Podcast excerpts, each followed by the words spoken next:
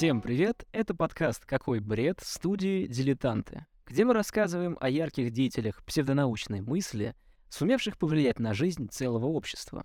Меня зовут Лёша. Меня зовут Никита. И это наш пятый выпуск. Но по секрету, это шестая серия нашей бесполезной болтовни. Ведь на нашем бусте мы опубликовали эксклюзивный выпуск для наших подписчиков. Обещаем, постараемся прикрутить выпуск э, к платной подписке в SoundStream и в VK Donuts. Денежки, денежки, денежки. Для начала немножечко к комментариям. Покаянно извиняюсь перед зрителями всеми, потому что во втором выпуске подкаста дал маху. В самом конце, помнишь, мы с тобой обсуждали и сравнивали Холмс с Лысенко. Так, помню, конечно. Короче говоря, после записи решил загуглить, а сколько ж орденов Ленина Лысенко получил. Как говорится, меня терзали смутные сомнения. Вот, э, заглянул. Оказывается, я ляпнул про 10 орденов Ленина у Лысенко, хотя их у Лысенко было всего 8. Так что, извиняюсь, надо признавать факапы, скажем так. Кстати, ребят, э, хотим поделиться с вами очень-очень большой радостью. Мы перечисляли огромный список площадок, на которых мы в данный момент есть. То есть это Яндекс Музыка, ВК, YouTube, Google Podcast, Apple Podcast, SoundStream, CastBox. Теперь туда добавился Spotify. Сейчас мы работаем над сервисом «Звук от Сбера». И, разумеется, мы сообщим вам, если подключим новые площадки. Ну и вы всегда можете посмотреть их в описании под видео. А еще у нашего подкаста есть отличный сайт от конструктора подкастов Mave. Там есть все ссылки на наши площадки.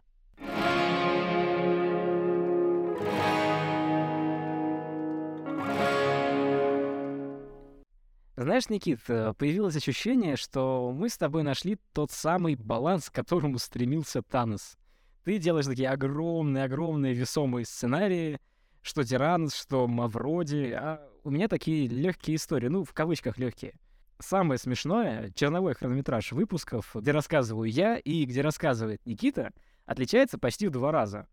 Но на сведении они почему-то выравниваются. Лёша просто ненужную ему информацию вырезает, и все. Я по-другому не могу никак это объяснить. Я не понимаю, потому что я не вырезаю чего-то важного. Как бы, да, выпуски свожу я, если что. Но я не вырезаю оттуда ничего. Я больше вырезал в Лысенко, чем в Тиранос, например, и во всех остальных выпусках тоже. Я не понимаю, как это происходит. Ладно, Никит, давай отвлечемся и перейдем наконец-то уже к нынешнему нашему герою. Давай честно, о ком историю ты сегодня ждешь? Ну, так как я вообще ничего не знаю, и для меня будет сюрприз огромный, о ком он будет рассказывать. Ну, какого-нибудь лжеученого.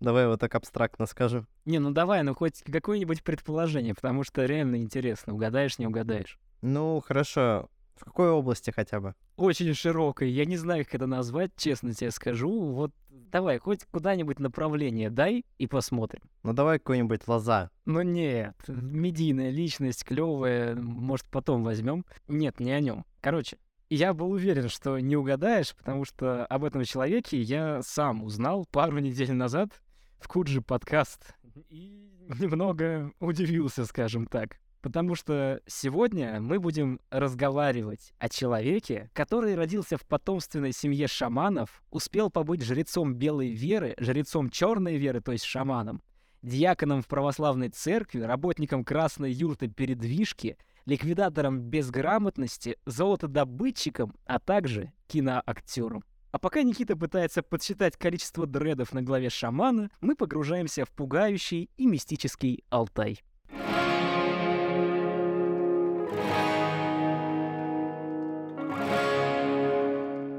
Ну чё, каково? Ну, в принципе, к середине сезона я думал, ты какого-нибудь прям такого шизика возьмешь. Ну, человек, видимо, интересный человек очень интересный. Я прям сразу дам огромный дисклеймер, потому что данная личность, она будет выбиваться немножечко все-таки из э, концепции нашего подкаста. Потому что это не лжеученый, а по сути своей религиозный деятель.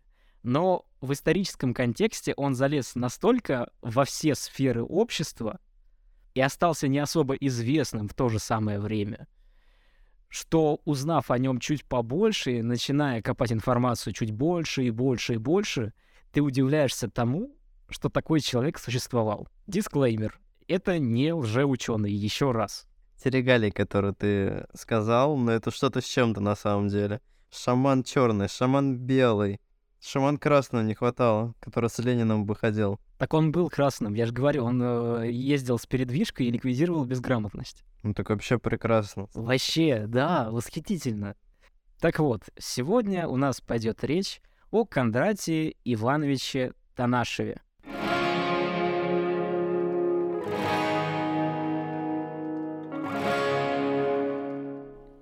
Кондратий Иванович Танашев родился в 1885 году в семье алтайца-охотника, но при рождении ему дали другое имя — Мирей. Также он известен как Мирей Танаш. Насколько понял, это шаманское имя, и произносить его не особо можно, поэтому больше мы не будем.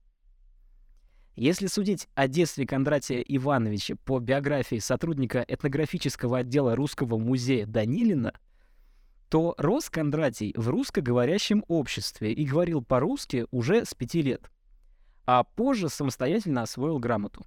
Уже во взрослом возрасте всплывут личные воспоминания Кондратия Ивановича о том, что с детства он впадал в эпилептические припадки, в том числе и во время шаманских обрядов. В начале 20 века, то есть приблизительно в 15-16 лет, Кондратий Иванович принимает православную веру и в миру называется Кондратием – у меня только один вопрос, кстати. Откуда отчество взялось? Кондратий Иванович, напомню. Я попробовал поискать информацию, но не нашел. Дорогие слушатели, если знаете, делитесь в комментариях, будет очень интересно. Так по дефолту. Ну да, у меня тоже возникла такая мысль, что по дефолту, так же как и оседлые евреи, получали фамилию там Иванов, Сидоров и так далее. У меня такая же возникла мысль, потому что других вариантов не вижу. Ну, либо когда ему вручали паспорт, спросили, как твоего отца зовут, ну, Иван, все.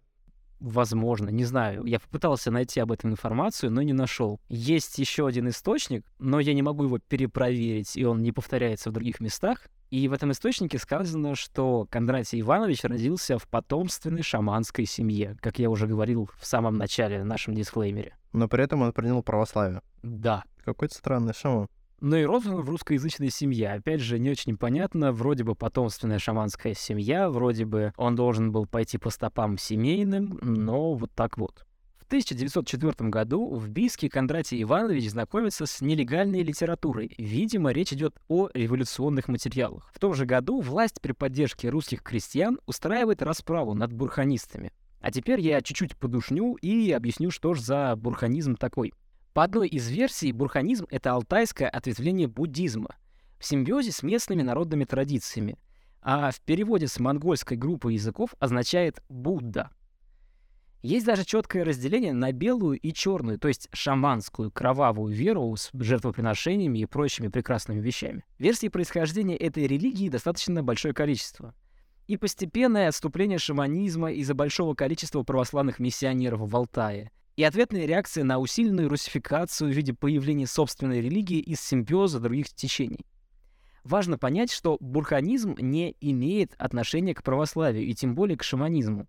Напомню, они вообще противопоставлялись. Так вот, в 19 лет Кондратий начинает проповедовать бурханизм, утверждая, что Бурхан, то есть Будда, по сути, исцелил его от паралича руки.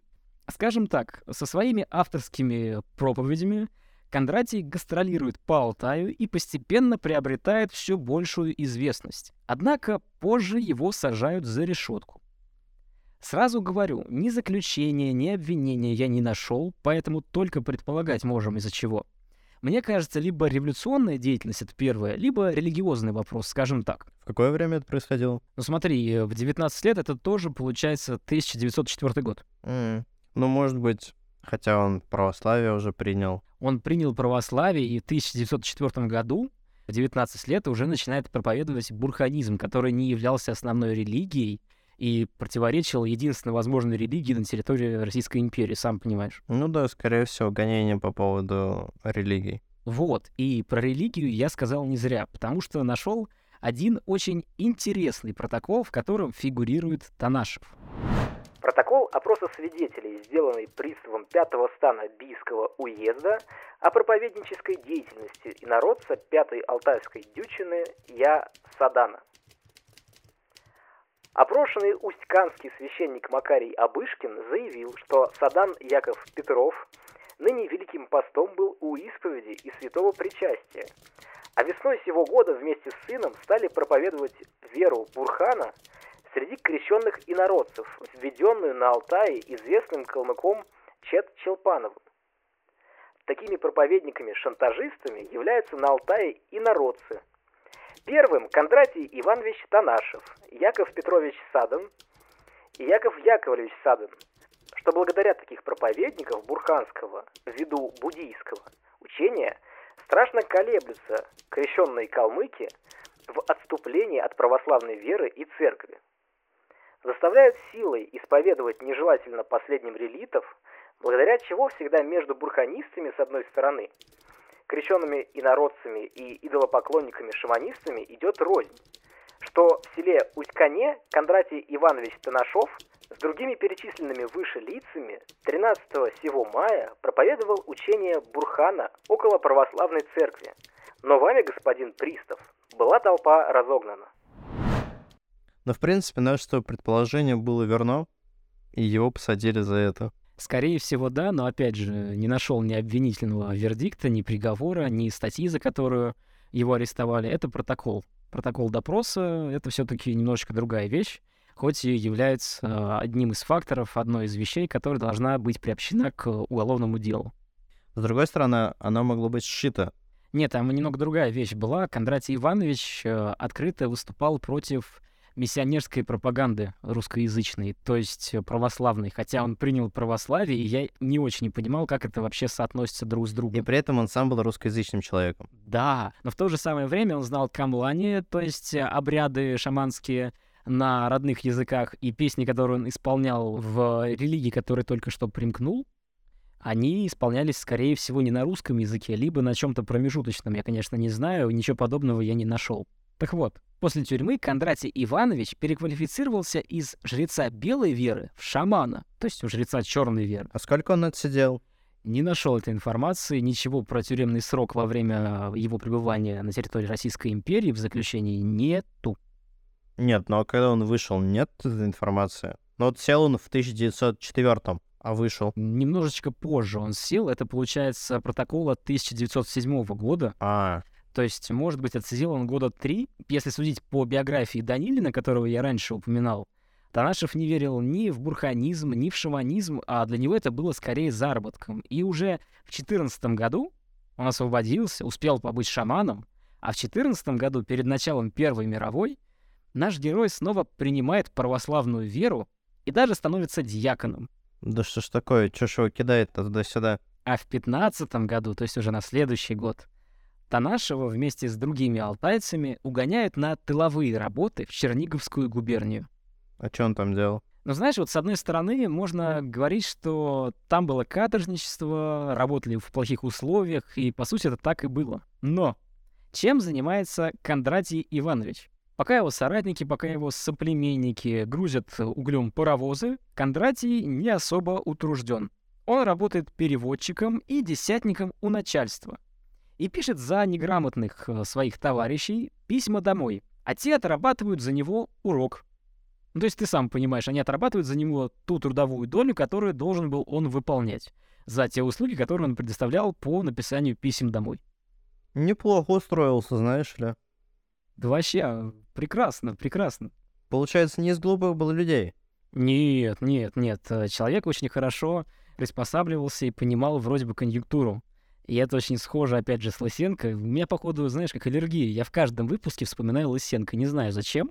Тут тоже начинается. Ну, человек на самом деле прям очень предприимчивый. Ну, то есть он такой, я вам помогу, но за это вы за меня часы отработаете. Нет, ну это же всегда было. Никит, ну давай вспоминай армию. Ну вот серьезно, давай. Ну что ты, вот хочешь сказать, что такого не было нигде и никогда?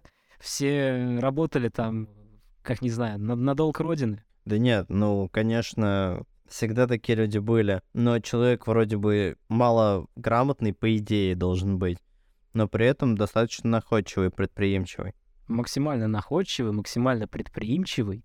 И максимально то, что вот непонятно, это был ли он шаманом или нет. Потому что вот я тебе сейчас буду рассказывать его историю. Вроде бы да. а вроде бы нет, а в- вроде бы не точно, но походу да, ну и непонятно все время на протяжении его жизни. Но ты говоришь, он на конъюнктуру работал. Может быть, тогда был запрос на то, чтобы быть шаманом. Ты сейчас попал настолько в точку, ты не поверишь насколько. Я решил это не включать даже в нашу историю, но офтопом расскажу, э, что меня зацепило в этой истории и почему я вообще решил рассказать про данного человека. Я услышал эту историю в Куджи подкаст, и там пригласили человека, который является шамановедом. Человек изучает шаманов как культурный феномен с точки зрения, по сути, религиоведения. И то, что меня зацепило, оказывается, в Советском Союзе, особенно в начале 20-х годов, для борьбы с православием, которое начало постепенно-постепенно запрещаться в начале 20-х, использовался шаманизм. Мгм. То есть шаманизм э, являлся чем-то нормальным для, наверное, не советской верхушки. Мне кажется, советская верхушка не особо задумывалась о том, что происходит в Алтае. Мне так кажется. Люди считали и выводили каким-то образом из марксистско-ленинистских учений тезисы о том, что шаманизм не противоречит э, устою советского общества. И достаточно долгое время шаманы, а это люди, которые были в единении с природой, они много чего знали, много чего понимали. Во-первых, они были грамотные. И поэтому отчасти как раз э, Кондратий Иванович боролся за безграмотностью чуть попозже. А во-вторых, эти люди очень хорошо знали местность. И их услугами пользовались. А для того, чтобы пользоваться их услугами, им нужно все-таки что-то дать взамен. И взамен давались некоторые посты властные. Ну, он прям очень хорошо устроился. Но это в будущем. Тут я даже ничего тебе не могу сказать. Э, Суть вся в том, что он не занимал ни одного какого-то поста руководящего в составе и так далее. Я даже не нашел информацию, приняли его в партию окончательно или нет. Он пытался туда попасть, но результат я так и не понял. Так вот, возвращаемся к нашей истории с Кондратием Ивановичем.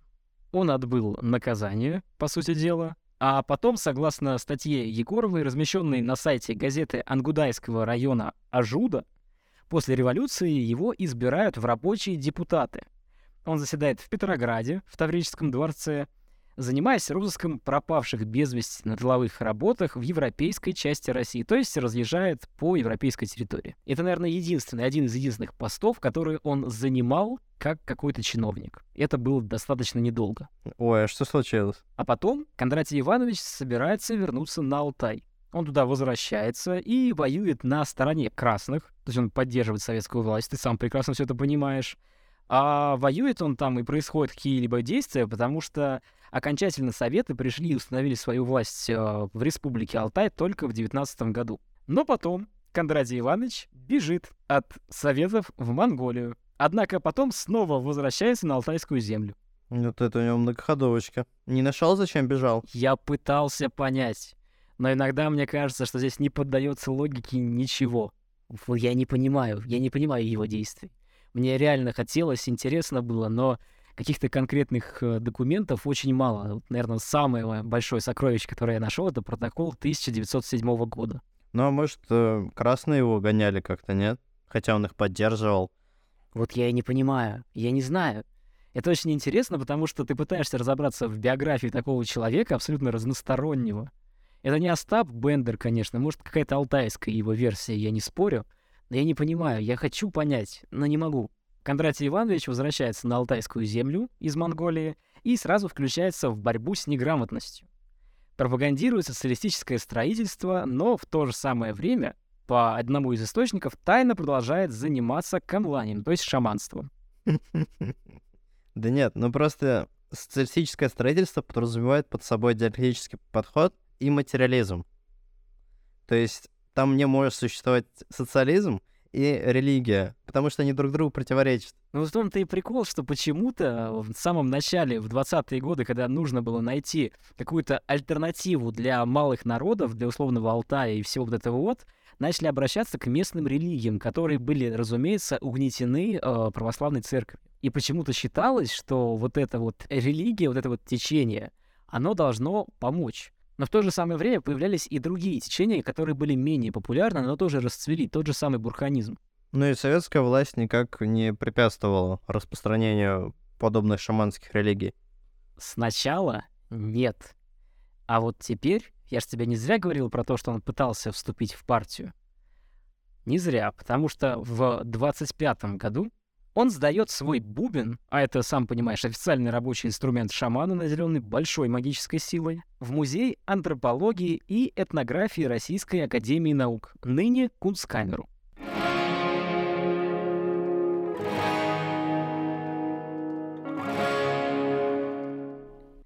В 1928 году газета «Айросский край» опубликовала письмо того самого шамана Танашева с вынужденными словами покаяния. «Я и все камы, шаманы, вообще должны сознаться, что выдуманные нами боги есть не что иное, как пустые слова. Шаман отрекся от сана, сдал в политпросвет шубу и бубен, и по сообщению газеты взялся за ликвидацию неграмотности алтайцев. В 1929 году он публично отрезает свою косу и заявляет, «Если теперь я и буду камлать и народ обманывать, то отрежьте мою голову, как эту косу». Отрывок из книги Сагалаева «Алтай в зеркале мифов». Отрекается он от своего шаманства во имя, я так понимаю, продвижения по карьерной лестнице. Я бы тоже так сказал, но он не занимал никаких постов больше, кроме как вот этого поста в Петрограде, насколько я понял. А зачем он тогда То есть он был передвижник, он был передвижник, он э, боролся с неграмотностью, он просвещал людей, возможно, поверил реально в социализм, я не спорю, здесь я утверждать не могу. Но по сообщению многих людей он был достаточно предприимчивым человеком. Удивительно паразитный экземпляр записывает в полевом дневнике Коруновская. Говорят, он был столь же активен при белых, как в настоящее время распинается за советский социализм. А приди опять белые, был бы и с теми не менее ретив. Дома за него работает семья, 70-летняя мать и столь же преклонных лет отчим с ребятишками. А он разъезжает, пьянствует.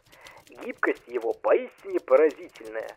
Дьявольская физиономия с хитрыми, неоткрытыми глазами. Как бывшего Кама, его боятся, вследствие чего он привык к незаслуженному вниманию и приношениям. Ну, в общем-то, из этого небольшого сообщения образ для меня этого человека стал совершенно понятен.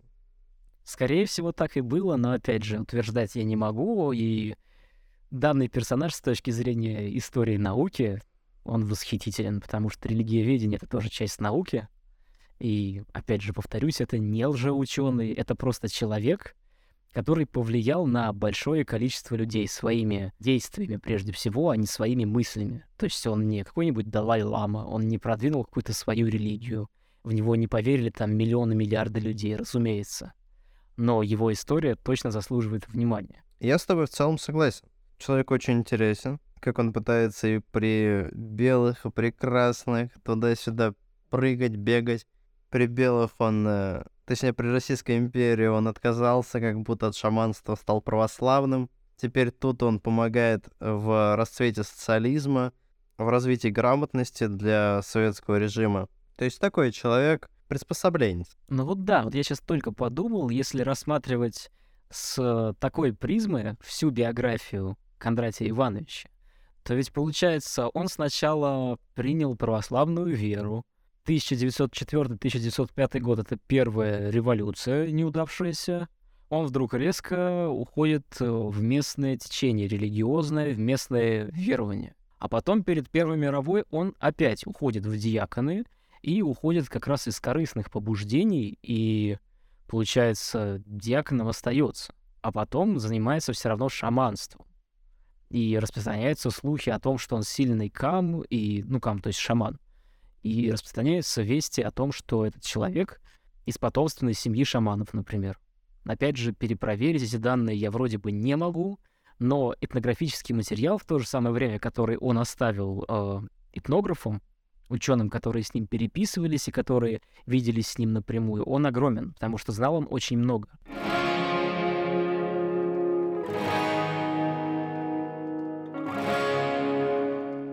Ладно, Никит, давай сейчас э, перенесемся параллельно в Ленинград. Это уже не Петроград все-таки.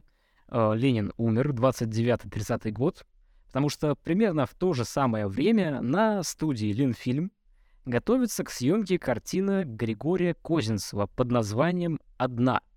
а на ее роль буквально упрашивают сняться молодую девушку по имени Дяйхан, позже ставшей легендой алтайского кино и театра Элианой Дугиной. Вот что вспоминает сама Элиана. В назначенный день я была у Григория Гуркина. Там были также Андрей Анохин и еще какие-то незнакомые мне люди. Все они снова уговаривали меня принять предложение о поездке. Они убеждали меня в том, что такое счастье выпадает в жизни только один раз. А Андрей Анохин сказал, что ведь меня приглашают туда, где жил и работал Владимир Ильич Ленин. Понемногу я начала колебаться, в основном опасалась своего незнания русского языка. Но меня успокоили и сказали, что этого как раз и не стоит бояться, поскольку со мной поедет алтаец-переводчик, который будет меня везде сопровождать. Из Ленинграда прислали деньги. Из села Усть-Кан приехал переводчик, старый человек, знающий русский язык. Ну, как мы знаем, у девушки-то все получилось. Проблем с русским языком у нее не возникло. Проблемы с русским языком у нее не возникло. Во-первых, как она сама сказала, из-за переводчика. А во-вторых, вроде бы еще существует легенда, что уговорили ее поехать э, в Петроград, то есть уже Ленинград на тот момент, только после обещания показать квартиру, где жил Владимир Ильич Ленин. Действия фильма происходили на Алтае с местным колоритом и даже шаманом в кадре, а на стадии монтажа э, фильм обрел звук. И что самое интересное, с точки зрения истории кино, этот фильм стал одним из первых звуковых в Советском Союзе. Кстати говоря, композитором данной картины является малоизвестный на тот момент и дебютирующий в качестве автора ОСТ, как мы сейчас сказали, Дмитрий Шестакович. А одну из ролей играл Сергей Герасимов. Тоже малоизвестный. Максимально малоизвестный, да. Интересно, что участие Кондратия Ивановича в фильме стало эксклюзивным и единственным в своем роде, потому что больше действующие шаманы в художественных фильмах никогда не снимались, а съемки происходили в павильонах Ленфильма. Притом Кондратий Иванович приехал в Ленинград вместе с Ирианой, как ты мог догадаться, в роли переводчика и актера одновременно, потому что опыт перевода у него был, когда он находился в 15 году вместе с группой алтайцев. Так, подожди, подожди. Так он же отрекся от э, своего шаманского титула, разве нет? Он отрекся, но в этой картине он снова играет шамана. А сам понимаешь, как бы руки помнят. А, ничего себе. Ну, то есть, вроде бы он играл шамана, вроде бы он им не являлся, но в этой картине он был с бубном, тем самым шаманским, который является большим таким весомым магическим инструментом в верованиях народов Алтая. И этот бубен он передал режиссеру этой постановки Григорию Казинцеву. И самое интересное, режиссер сохранил этот бубен, он более 50 лет пролежал у него в личном кабинете, а сын этого режиссера стал кандидатом исторических наук, написавшим статью о Кондратии Ивановиче, на которую мы, в частности, и опираемся. Прикольно, прикольно. У твоего отца в кабинете стоит какой-то очень интересный артефакт, и ты благодаря этому потом построил всю свою жизнь практически, опираясь на увлечение с детства. Это очень круто. Может быть, да, благодаря этому, но опять же, точно я сказать не могу, сам понимаешь. Изучает, насколько я понял, сын Козинцева вроде бы шаманизм и народы Алтая в том числе. Написал статью об этом как раз. И после смерти своего отца э, передает данный бубен, который достался ему от э, Кондратия Ивановича, передает его в музей в Алтай. То есть э, бубен, который был изначально все это время, насколько я понимаю, в Петербурге, он вернулся на родную землю. Но они его вернули в музей, получается. Да-да-да, после смерти, получается, Григория Козинцева этот бубен был возвращен на родную землю уже в качестве музейного экспоната. Классная история бубна. А это изначально какой-то атрибут для актера? Или это настоящий бубен? Вроде бы это настоящий шаманский бубен. Хотя Кондратий Иванович, насколько ты сам помнишь, он бубен сдал. И вроде бы по одной из версий он не сдал, а у него его сдали, скажем так, когда он пытался подать документы в партию. А шаманы должны с ними постоянно ходить? Знаешь, по этому поводу я бы тебя перенаправил на подкаст Куджи. Там шамановед рассказывает обо всем этом очень подробно. Я могу пересказать, но не точно. Поэтому не хочется повторяться и не хочется давать э, недостоверную информацию. Хотя да, наверное, я ссылочку оставлю, ребят, если хотите, ссылочку оставлю, наверное, в комментариях э, на Ютубе, либо в комментариях и в описании к подкасту. Подумаем еще разок.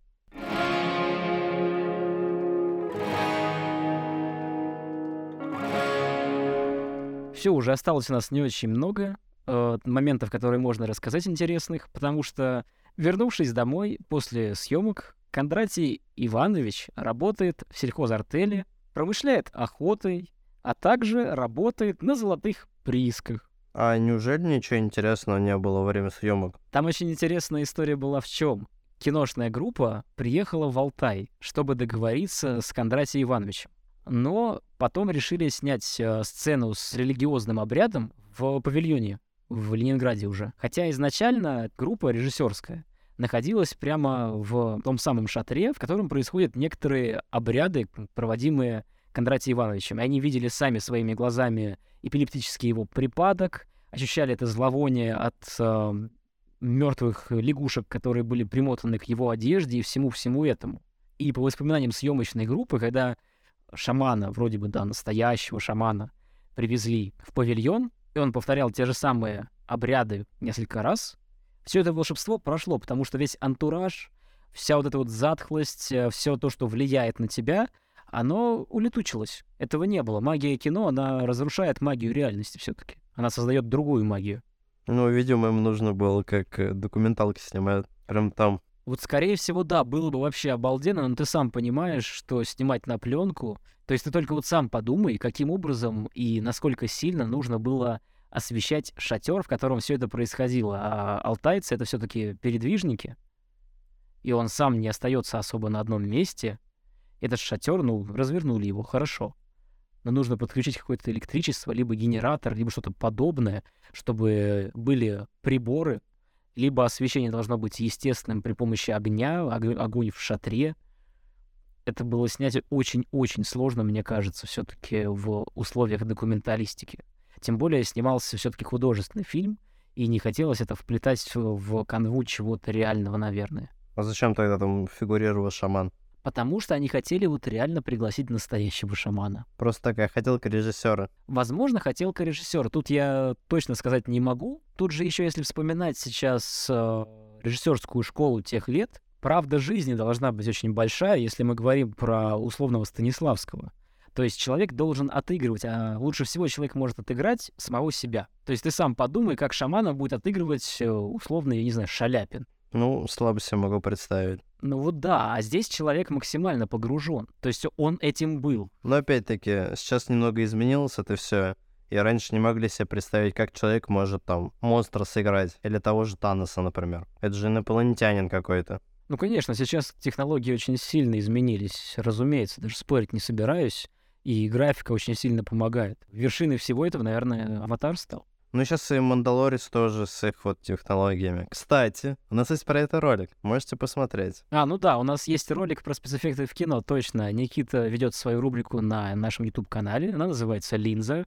Всем советуем к просмотру, это очень классно. Так вот, да, спецэффекты шагнули вперед, и уже вот эта школа Станиславского немного видоизменилась. Это и до этого было не обязательно, но если находилась такая натура, которая могла естественно что-то воспроизвести, потому что знает это по своей мышечной памяти, по своей эмоциональной памяти, знает огромное количество каких-то сказок, сказаний, э, заговоров и всего прочего, то, разумеется, позовут, скорее всего, его.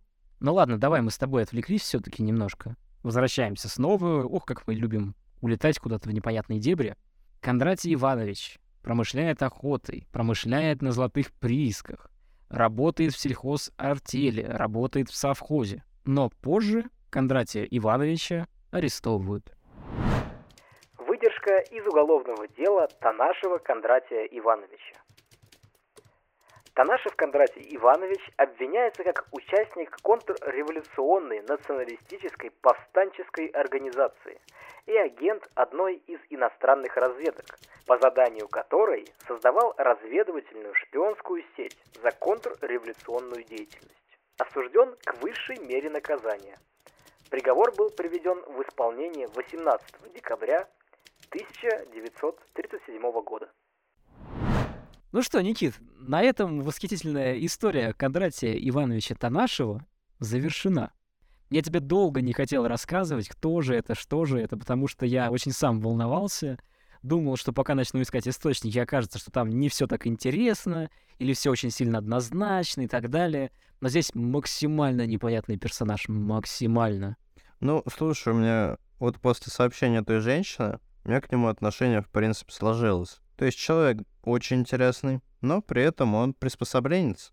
Это не хорошо, не плохо, но ставит его в определенное положение, конечно же. Но при этом он считается в истории Алтая полулегендарной личностью и очень сильным шаманом, даже при условии всей его биографии. Ну слушай, это же не отменяет того, что он может под любую дудку плясать. Он может быть и правда достаточно легендарно быть в своей нише, и для людей, которые в тот момент жили, очень много сделал. Опять-таки, не очень ясные его мотивы, конечно же. То православный, то шаман. Вообще непонятно. Нет, но белая вера и черная вера, может быть, просто ты не очень хорошо понял. Это небольшое разграничение, потому что черная вера — это традиционное шаманство, которое возникло, получается, достаточно давно на территории Алтая и приграничных, так сказать, государств, а бурхаизм — это что-то новенькое. И они как раз себя противопоставляли этому шаманству, противоставляли кровавым жертвоприношениям и прочему, прочему, прочему. И очень непонятно, как человек мог прыгать во все эти три сферы и чувствовать себя там нормально. Я не врубаюсь. Ну, потому что для него, видимо, не было принципов. Не думаешь? С одной стороны, да, я бы согласился с тобой. Но в то же самое время на Алтае его почитают как известного и очень сильного шамана. То есть такой почет его имеют не очень много людей, и именно почет имеется у шаманов. А они очень тонко к этому относятся. Я реально очень сильно надеюсь, что если вдруг этот подкаст, который смотрит две коллеги поздно вечером когда-нибудь, если его услышат люди из Алтайского края, тем более если его покажут действующим шаманам, потому что они очень ревностно относятся ко всем подобным выпускам, и надеюсь, что никаких проблем в будущем не возникнет. Ну, если что, мы, как понял чудес, принимаем любые подарки, в том числе и бубны. Ну, смотри, человек, да, на самом деле, может очень много сделать для тех семей, но для каждой семьи он, может быть, что-то сделал. Особенно, если он прям был с шаманом буквально с самого рождения, вот, а то, что он какой-то там другой вере, обратился, но это для людей не принципиально, особенно которые уверовали в совершенно другое. Интересная очень личность, но очень скользкая, скажем так. Но по всем вводным он вот прям белый-белый, насколько это возможно. То есть вот как только первая нога большевика ступила бы в его Алтай, все, сразу бы он пошел атаковать их или еще что-нибудь делать. С другой стороны, его осудили за контрреволюционную деятельность. Ну какая контрреволюционная деятельность в Алтае? Ну, ну Никита. Да откуда ты знаешь? Бубны не просто так магические. Может, реально у него какая-то там была подноготная, что он там с Монголией хотел объединиться и Алтай забрать. Непонятно. Знаешь, судя по воспоминаниям очевидцев, у Кондратия Ивановича было два порока. Первый порог — это припадки эпилептические, которые с ним случались во время шаманских ритуалов и вроде бы даже в быту. Хотя некоторые говорили, что это просто актерская игра, и тут точно уже не узнаешь. А второе, то, что более задокументировано, в том числе задокументировано и съемочной группой в Ленинграде, это дебоширство и алкоголизм. И у меня очень большие сомнения по поводу того, что человек, страдающий алкоголизмом, пристрастившийся к спиртному, мог выстраивать целую агентурную сеть и работать с иностранными шпионами. На этом выпуск подкаста подошел к концу. Слушайте нас на Яндекс Музыке, ВК, Ютубе, Spotify, Google Подкаст, Apple Подкаст, SoundStream и CastBox. Ставьте лайки и подписывайтесь на наш Бусти. Там мы публикуем бонусный выпуск подкаста. Всем удачи! Всем пока!